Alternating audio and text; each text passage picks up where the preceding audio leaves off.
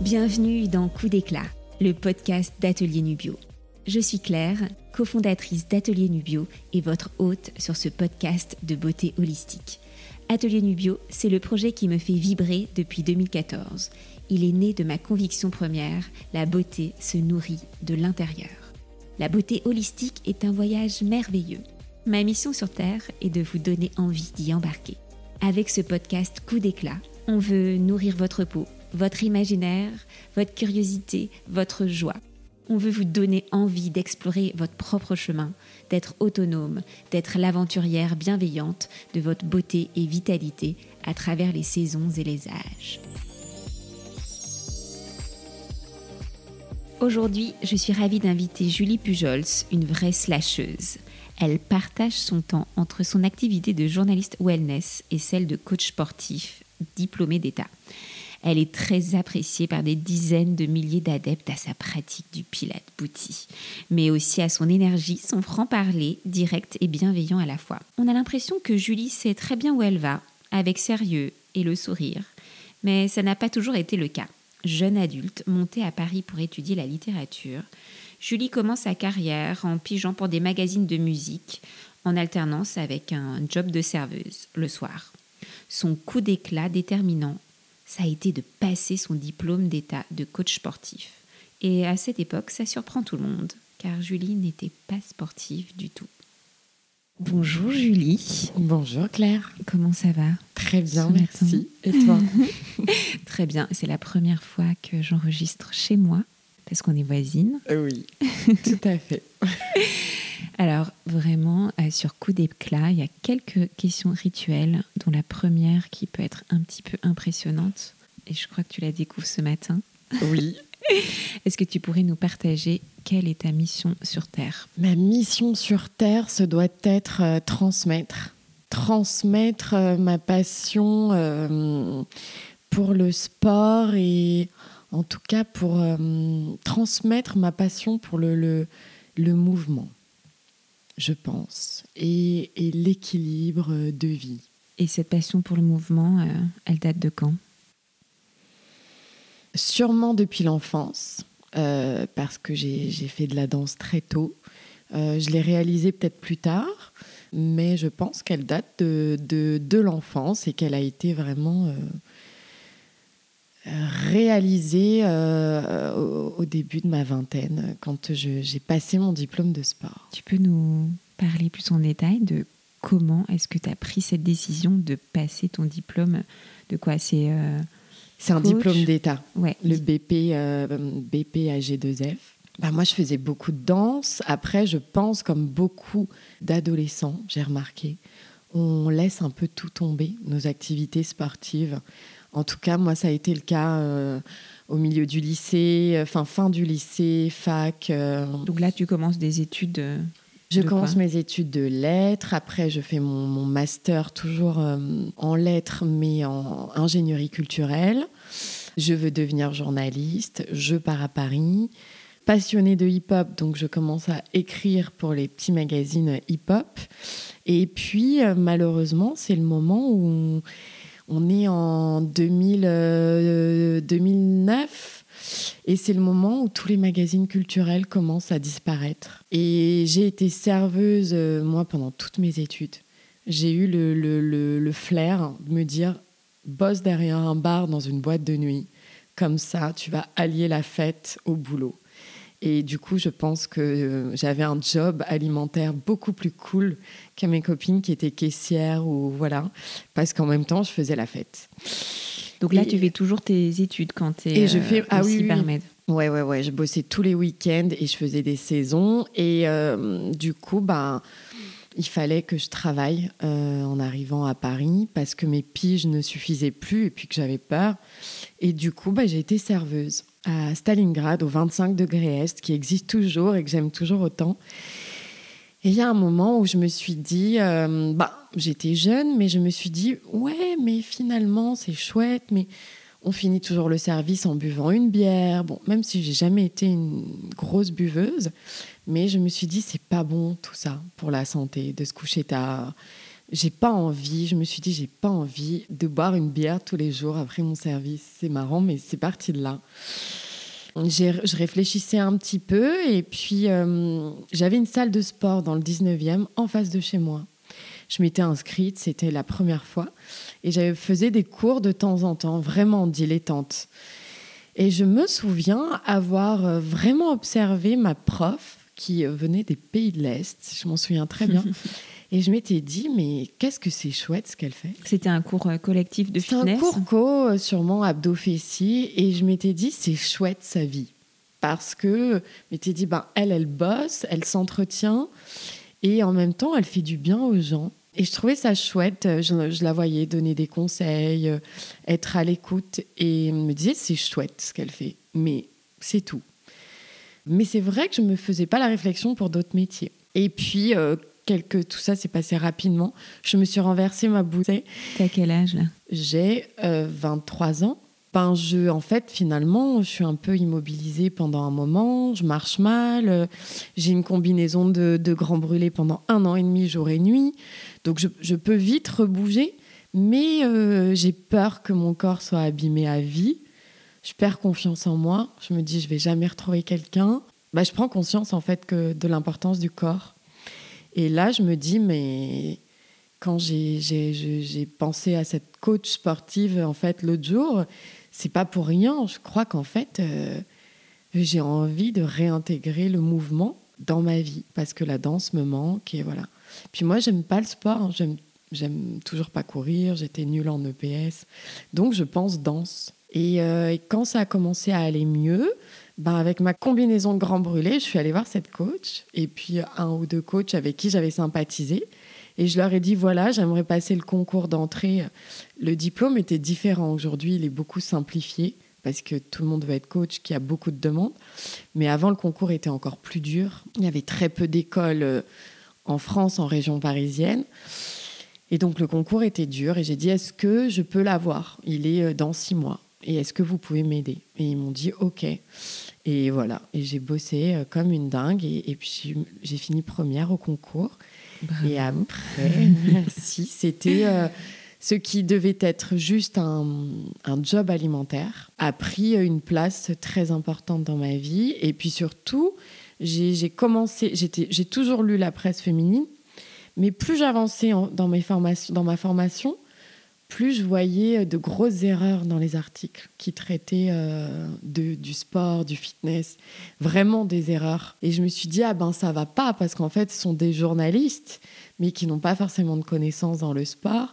Et ben si moi j'essayais d'écrire, j'aurais en plus des connaissances de coach. Du coup, ce serait peut-être des articles plus de fond. Et... Donc 25-26, tu as terminé tes études de lettres euh, non, non, mes études de lettres, je les avais terminées à 20, 23, quoi, après mon master. Et mon diplôme, je l'ai passé, j'ai mis deux ans. Euh, c'était un an et demi plus la préformation. Donc moi, j'ai été diplômée en 2011 mais on est déjà, tu sais, on fait de l'alternance, donc j'étais déjà dans le bain direct et euh, bah, j'ai écrit au journal là, à ce Là, oui, tu écris en même temps tes déjà, dès le départ, tu as pris un petit peu ce. Mais je faisais encore la musique pour Glamour. Et puis j'ai écrit à elle et j'ai proposé une quinzaine de, de, sujets euh, formes. Et Catherine Roy, que je cite toujours parce que c'est grâce à elle, euh, bah, elle m'a tout pris et on a commencé à bosser. Et voilà, ça fait. Euh, dix ans. Et donc, c'est devenu une passion et j'ai tout de suite dit, ben non, je veux pas, je veux pas avoir un bureau à la rédaction, je veux pouvoir donner mes cours. Et voilà, les deux, les deux boulots se nourrissent euh, l'un de l'autre, me nourrissent aussi. Et aujourd'hui, j'en suis toujours là et, et j'adore. Et voilà. C'était plutôt 70-30 euh, avant le confinement et ça s'est euh, inversé. 70% pige, 30% cours de sport. Oui, on va dire plus 60-40. Et aujourd'hui, c'est vrai que j'ai dû réduire un peu les articles parce que parce que c'est chronophage aussi les cours, les événements. Voilà, mais je continue à écrire. Je ne peux pas ne pas écrire. Euh, j'en ai vraiment besoin, comme le sport. Ouais, les deux se nourrissent. Ouais. Ça t'inspire. Ouais. si tu arrêtes le sport, tu n'as plus d'inspiration Si j'arrête le sport, je déprime. Donc c'est ça aussi. Mais j'ai mis du temps, ça aussi j'en ai parlé, euh, j'en parle souvent. Moi j'ai mis du temps à comprendre. Tu vois, pourquoi en août j'ai arrêté complètement le sport. Enfin juillet, août, tu vois, je prenais trois semaines. Et puis j'avais remarqué que ma dernière semaine de vacances, l'été, je sais pas, j'étais pas J'avais un peu le spleen. Et j'ai dû mettre 5-6 ans à comprendre que c'est parce que je faisais plus de sport. Donc maintenant, je garde une petite routine. Cet été, par exemple, pendant une semaine avec les copines, on fait 10 minutes le matin parce qu'elles, elles sont en demande. Donc moi, je fais avec elles. Et du coup, ça me permet de pas... Et pareil, il y a des fois, euh, là, avec mon déménagement, tout ça, j'ai moins écrit. Hmm. Et je me dis, ah, ça va pas, il y a quelque chose qui manque. Ah bah oui, t'as pas écrit d'article depuis, euh, depuis trois semaines, cherche pas. Et puis dès que je réécris, c'est bon, quoi. Donc il y a vraiment un truc... Euh, ouais, j'en ai besoin. Au quotidien, euh, ta, propre routine ou c'est euh, surtout les, les, cours que tu donnes qui justement déjà prennent pas mal de place? Oui, moi je, quand on me demande le sport que je fais, euh, je fais comme mes élèves. Je fais mes deux cours par semaine. Puis je trouve que en ayant observé les filles pendant des années, c'est un peu le rythme. Je sais pas toi, mais je trouve que quand voilà quand les filles bossent ou qu'elles voilà qu'elles sont mamans et où en gros, elles arrivent à venir prendre deux cours d'une heure par semaine. C'est pour ça que moi, j'ai vraiment voulu recréer ça dans mes cours en ligne. Et puis, quand j'ai un peu de temps, je vais à la salle de sport. Euh, je fais pas forcément grand-chose. Je parle beaucoup avec euh, mes potes. Puis c'est un moment où je suis hors de chez moi. Donc, euh, je peux m'étirer, je peux travailler les bras, je peux faire le dos. Et puis, j'aime bien observer aussi. C'est aussi un. Par exemple, euh, en ce moment, j'observe qu'il y a de plus en plus de filles. Et j'aime bien les observer et voir. Ouais, il y a plus de femmes dans les salles de sport. Euh, je parle pas d'où il y a des cours co, hein, des salles de mhm. sport vraiment. Euh, location de salle, où, il y a beaucoup de muscu, où il y a beaucoup d'hommes. Et j'aime bien y aller prendre le pouls de, de ce qui se passe. Et j'aime bien voir les filles qui ont, qui ont de plus en plus le courage de venir, qui se mettent euh, beaucoup à la muscu, euh, qui abandonnent un peu le cardio. C'est c'est important pour moi aussi d'y aller pour observer. Oui, il y a une tendance aussi dans, de filles beaucoup plus jeunes des lycéennes et tout ça. Je veux dire, quand on était au lycée, parce qu'on a le même âge toutes les deux? On s'en fichait complètement. personne n'allait à la salle de sport. Non, on avait sa, sa, pratique, toi, de la danse. Moi, je faisais du judo, tu vois, mais alors la salle de sport, je ne sais pas si on avait une dans ma vie. Moi non plus. À tout, dans tous les cas, ça aurait été un truc qui sentait la transpi euh, ah avec des mecs un peu. Oui, voilà. tu as raison. C'est euh, beaucoup de, de jeunes femmes, de très jeunes femmes, qui, je pense, sont influencées par ce qui se passe aussi aux États-Unis sur les réseaux sociaux. Aux États-Unis, c'est pas pareil outre-Atlantique. Les filles, elles font de la muscu, elles ont l'habitude, elles n'ont pas peur. Et du coup, j'aime bien les observer. Hier, je me disais euh, des toutes jeunes nanas qui étaient au milieu des mecs à soulever des haltères. Et c'est pas facile. Même moi, en tant que coach, quand je me suis inscrite dans cette salle de sport, waouh, j'ai mis euh, deux semaines à me sentir à l'aise c'est impressionnant, même en tant que coach. Moi, j'ai beaucoup bossé dans les salles de sport, parce que hmm. j'ai aussi mon diplôme euh, muscu-haltérophilie. Mais moi-même, j'étais impressionnée. Donc, je me dis, les, filles... toi? Alors aujourd'hui, plus du tout. Parce que je pense que les mecs, ils ont repéré que je venais, ils ont repéré que j'avais pas besoin de conseils. Euh. Mais l'autre jour, c'est marrant, il y a un, un gros relou, je racontais justement à mes copinières, qui est nouveau à la salle et qui est venu me voir trois fois pour m'expliquer ce qu'il fallait faire en fait. Et les deux premières fois, en plus, c'était des conseils qui étaient nuls. Et les deux premières était fois, animé par autre chose que donner des conseils. Mais c'est ça, mais c'est ce truc de des mecs qui ont besoin d'aller expliquer comment on fait aux filles, alors que souvent euh, les filles font très bien et c'est eux qui sont pas, tu vois. Et c'est ce truc toujours d'avoir besoin de venir expliquer. Et la troisième fois, je lui ai dit, écoute, je suis coach, merci, mais en plus tes conseils ils sont pas bons. Et il m'a dit, mais moi je suis le champion du monde. et j'ai pas cherché à savoir euh, de quoi il était le champion du monde parce que ça m'intéressait pas. Mais voilà, il y a ce truc où il y a vraiment une place à prendre pour les filles. Et hier, j'y suis passée à la salle justement pour m'étirer et, euh, et je l'ai regardé et je me disais, ben, chapeau quoi. elles y vont toutes seules ou entre copines et tu sens qu'elles se débrouillent. Il y a, voilà, ce, et puis qu'elles s'en fichent des mecs, mais c'est compliqué parce qu'au début, ils vont venir nous expliquer, oui, il y a des regards, et puis il faut avoir ce moi, je trouve que ça demande du courage et de la force d'arriver d'être au milieu des d'hommes quand tu es toute seule et que tu veux faire ton sport. C'est pas évident. Hmm. Même pour moi qui suis coach, donc je suis d'autant plus admirative des nanas qui y arrivent. Et je pense que c'est en train de changer. Et euh, ça, ça vient de, des États-Unis. Totalement. Et aussi, euh, quand même, du confinement. Je ne sais pas si tu as remarqué, mais il y a quand même un changement dans les pratiques. Avant, c'était déjà, on allait toutes sur place. Hmm. Donc, il y a aussi, moi, qui est un petit garçon comme toi. Je fais beaucoup aussi euh, en ligne, ce qui je ne faisais absolument jamais avant. C'était quelque chose qui ne m'intéressait pas. Maintenant, mm. je trouve ça ultra pratique. Mm. Euh, je peux le faire à 23h30. Je n'irai jamais à un cours de yoga à 23h30. Euh, tu vois, c'est hyper pratique. Mm. Mais aussi, je vois d'autres, des pratiques un peu mixtes. Tu vois, yoga, pilates en même temps, ou plein de choses autour de la danse. Je ne sais pas si tu es déjà allé, mais il y a plein de nouveaux endroits à Paris où on peut. Voilà, c'est pas de la danse classique ni de la danse jazz, mais ça va être des pratiques euh, entre le fitness et la danse où il n'y a pas besoin de savoir danser, une sorte de dance flow. Euh, il y a aussi des mix ben, cardio-bar, euh, plein de choses autour du vélo. Qu'est-ce que tu observes, toi? Tu, C'est un peu une explosion des pratiques. Et il y a aussi, je pense, moins de fidèles à la salle, le prof. Voilà. Il y a plus ces classes pass aussi, où on peut aller partout. J'ai l'impression que il y a un nouvel essor de la façon de pratiquer du sport et de se mettre en mouvement. Oui, il y a eu, euh, en gros, il y a eu l'âge d'or du fitness, tu vois, euh, années 80-90 avec Véronique et Davina, etc. Génial. Après, euh, il y a eu un retour de bâton parce que c'était, ben, on prenait pas conscience du périnée, du plancher pelvien, tout ça, donc il y a eu beaucoup de blessés puis des soucis, tu sais, on s'en rend compte un peu plus tard. Donc là, ça, les, gens ont un peu abandonné, année 2000. Euh, Et puis euh, le Pilate a pris euh, beaucoup, beaucoup d'importance de, justement pour pallier à tous les méfaits du fitness des années 80-90. On n'avait pas conscience de notre plancher pelvien. Maintenant, on suit cette tendance, euh, oui, qui vient d'outre-Atlantique, euh, qui est aussi beaucoup adoptée par les pays scandinaves. On, fait plus de sport, même si on est encore à la traîne. Hein. Hmm. Euh, en France, dans les pays latins.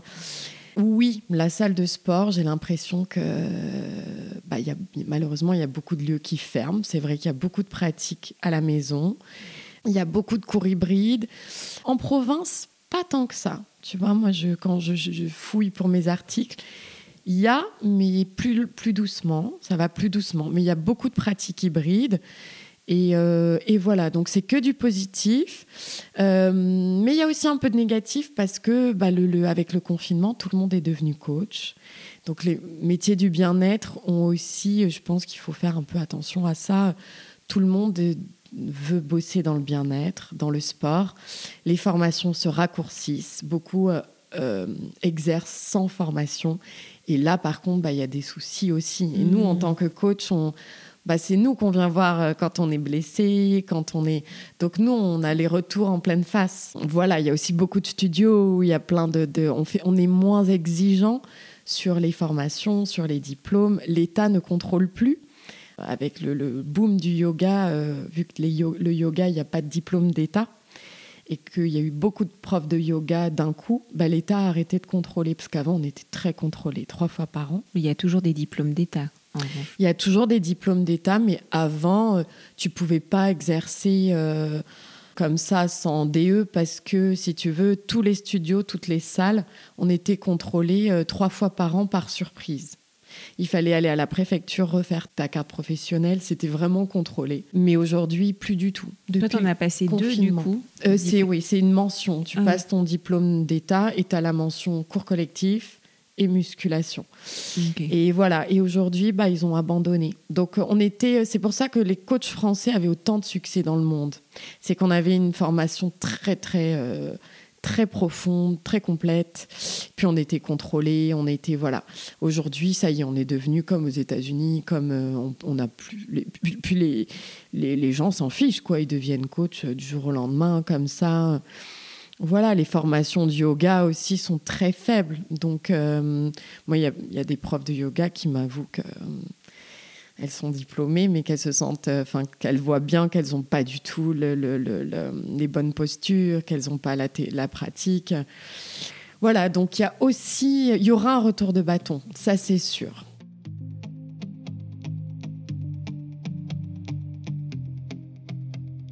Nous sommes à la moitié de l'épisode. C'est le moment de s'ancrer, d'inspirer et d'expirer profondément avant d'accueillir la suite du coup d'éclat de Julie.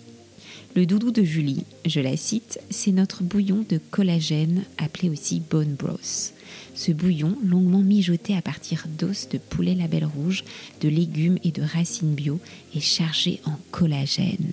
Il repulpe immédiatement la peau, gaine les cheveux et apaise la digestion. Il aide aussi à la cicatrisation de la peau. Et Julie l'a utilisé il y a peu à la suite d'une petite mésaventure. Boire le Bone Broth est un plaisir et un soin de l'intérieur. Toutes celles qui le testent l'adoptent et elles sont très nombreuses. Ce bouillon Bone Broth est à commander sur atelierNubio.fr ou à acheter directement dans notre atelier boutique 4 rue Paul Bert dans le 11e à Paris.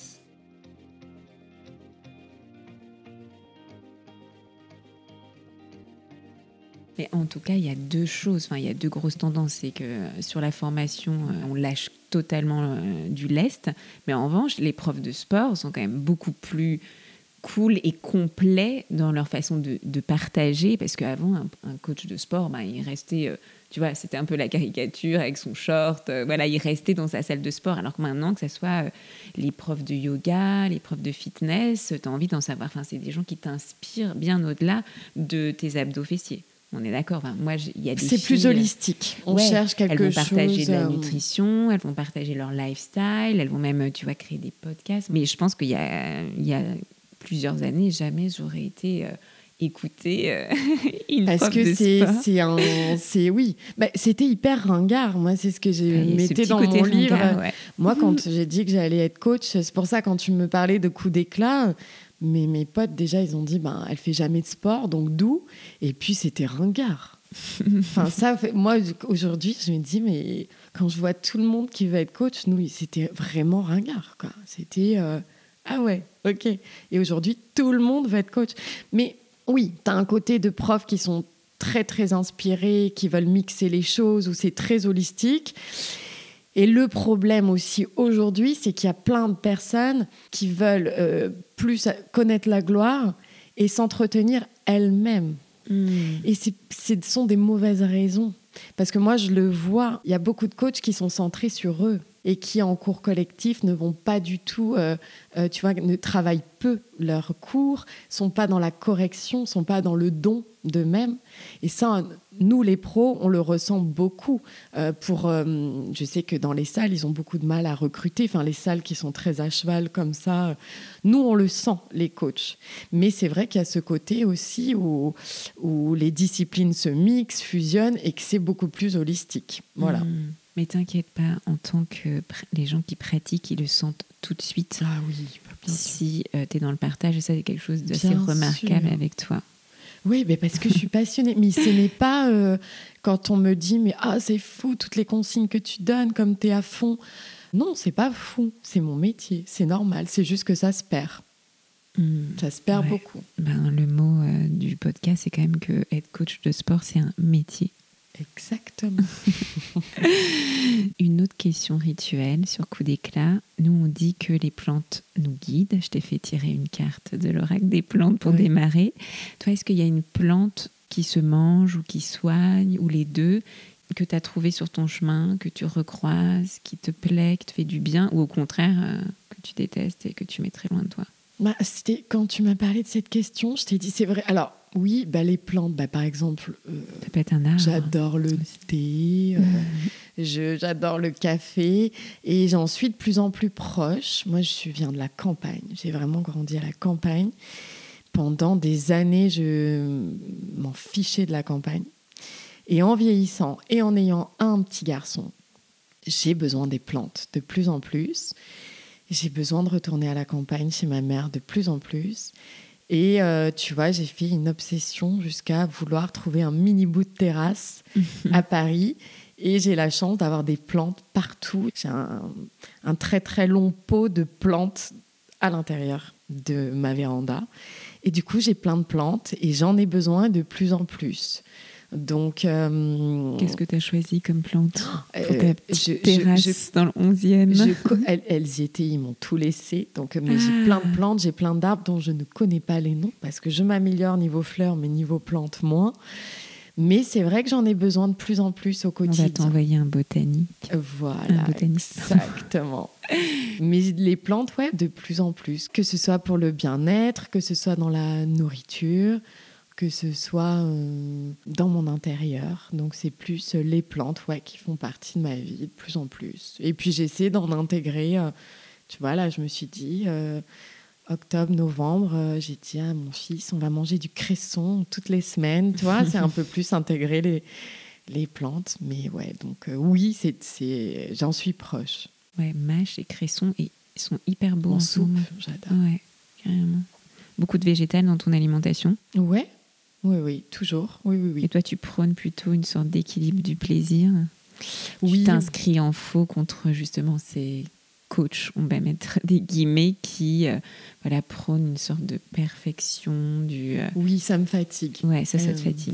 Mais tu sais, c'est faux. Hein. non, mais ça me fatigue dans le sens où hum, je pense que j'ai interviewé une chef bah, que je vais citer parce que je l'ai trouvée géniale, qui s'appelle Alice Arnoux, qui est toute jeune, qui est une chef itinérante, qui a été formée au NOMA à Copenhague.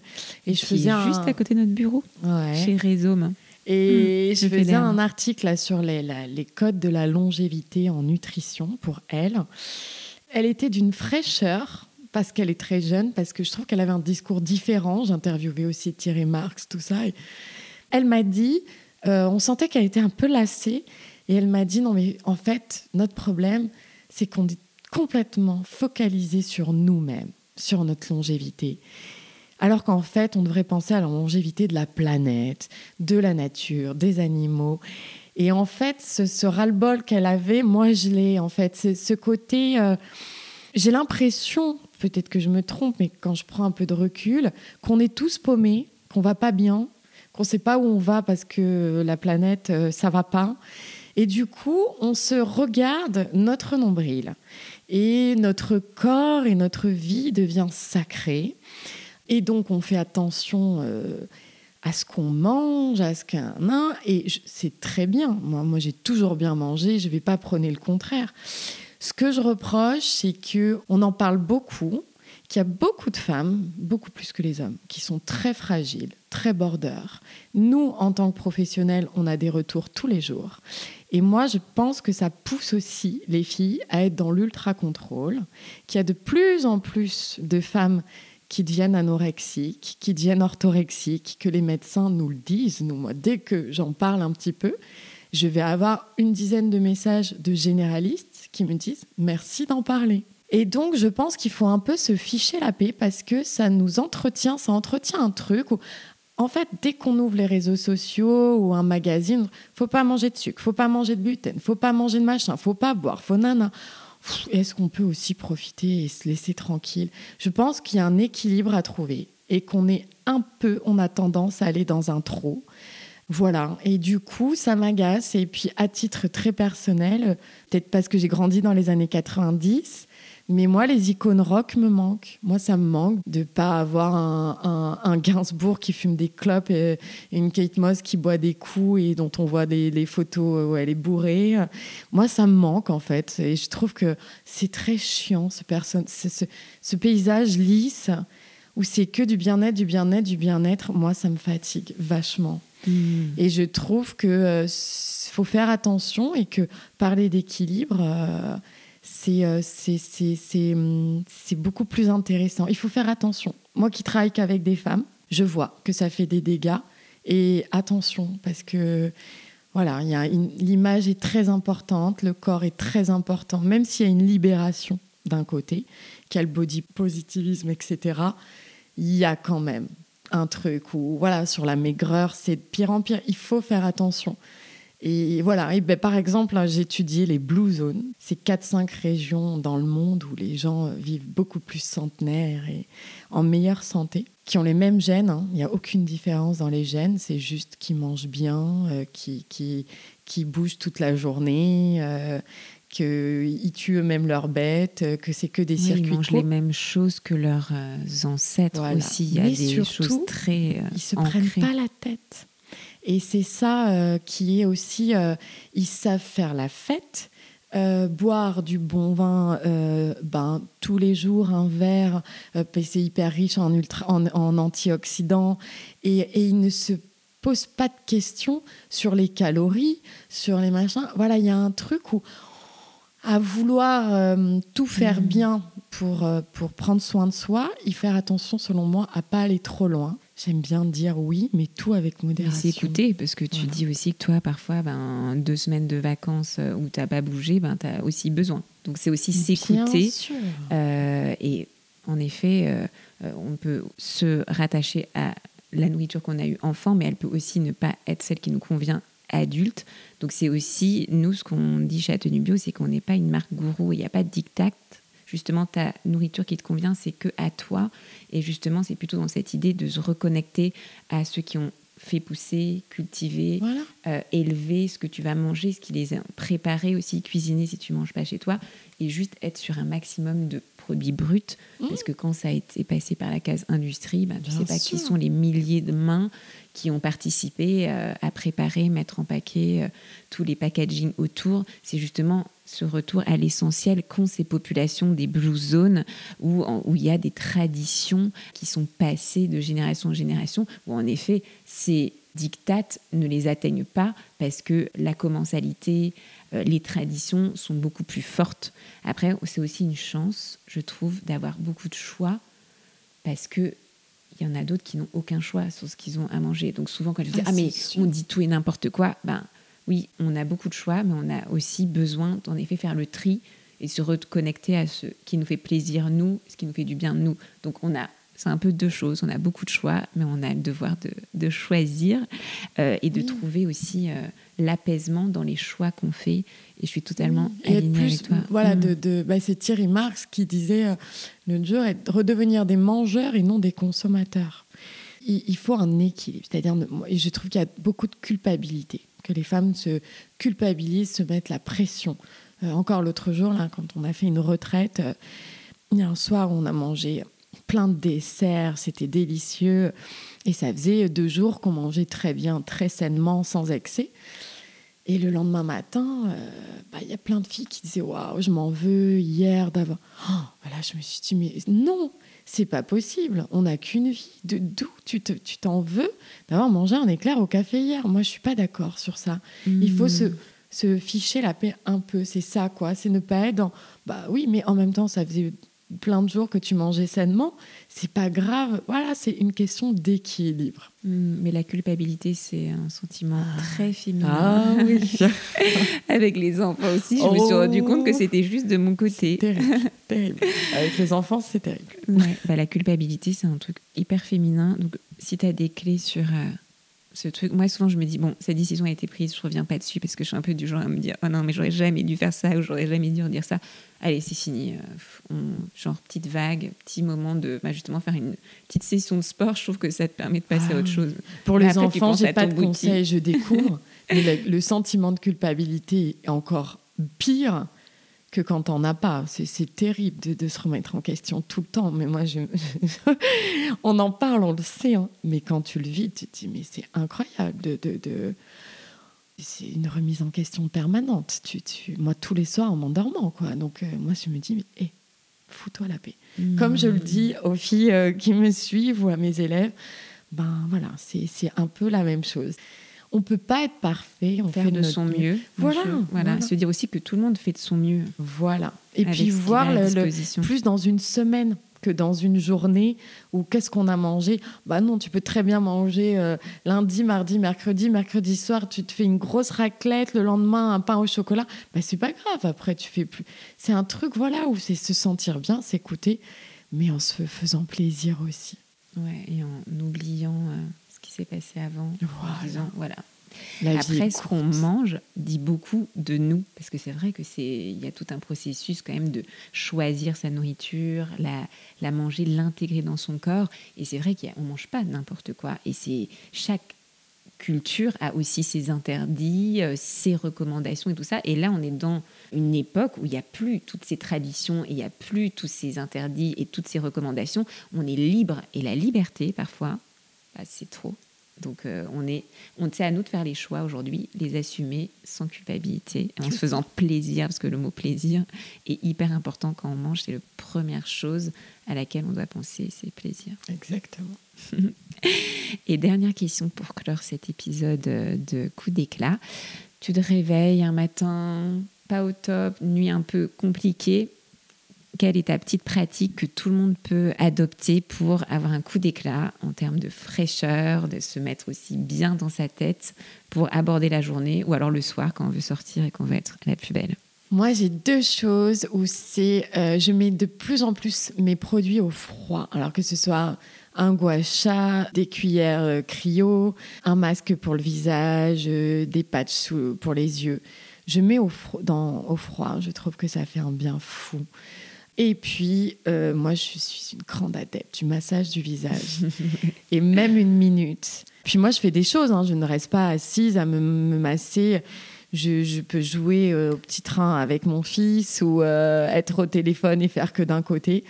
Mais je trouve que se masser le visage, en plus, bah là, pour le coup, ça c'est un des trucs super, ben, c'est qu'on on voit des tutos partout, tout le temps.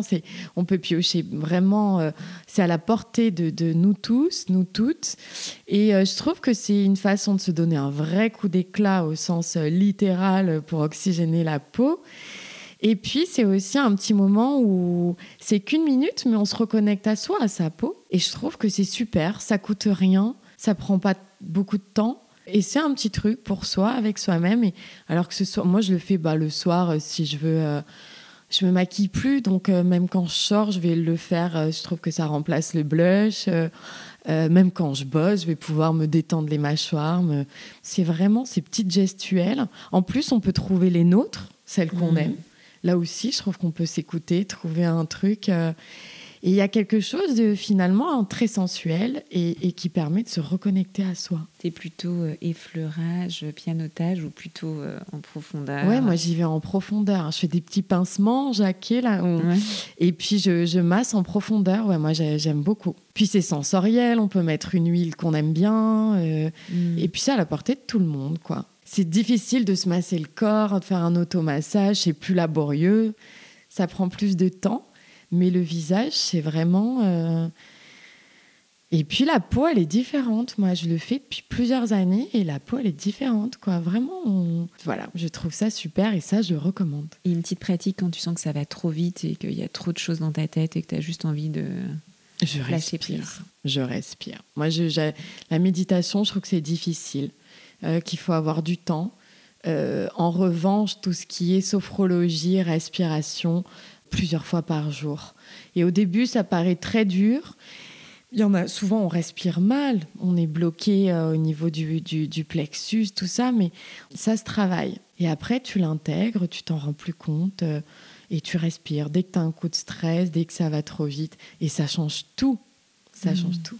Avec une petite visualisation, juste respirer très le, La visualisation, maintenant, je la fais le soir. Ce que moi, parce qu'à la fin de, quasiment tous mes cours, je fais faire visualisation, respiration à mes élèves. Et puis, euh, bah, bien sûr, je le fais à fond pour mes élèves depuis des années, mais jamais pour moi. Et l'autre jour, je me suis dit, ça n'est pas bien, maintenant tu le fais pour toi. Donc du coup, ce que je fais à mes élèves, je me le fais maintenant à moi avant de dormir. Et tu visualises quoi? Des pieds à la tête, je relâche tout. Et puis, je peux m'imaginer dans un endroit que j'aime bien. Euh, et voilà, c'est des trucs qui deviennent, qui au début peuvent paraître un peu difficiles à, mettre en place, ou, mais ça vient très vite et c'est une vraie bouée, quoi. C'est un vrai truc anti-stress. Génial. Merci beaucoup, Julie. Merci, Claire. On peut te retrouver où pour les cours? lescoursdejulie.com et puis euh, sur mon Instagram. Je sais jamais le nom sur mon Instagram. Ça doit être Julie Pujol. Ouais, je crois que c'est ça. Génial. Bah, merci beaucoup. Merci Claire. Et à bientôt. À bientôt.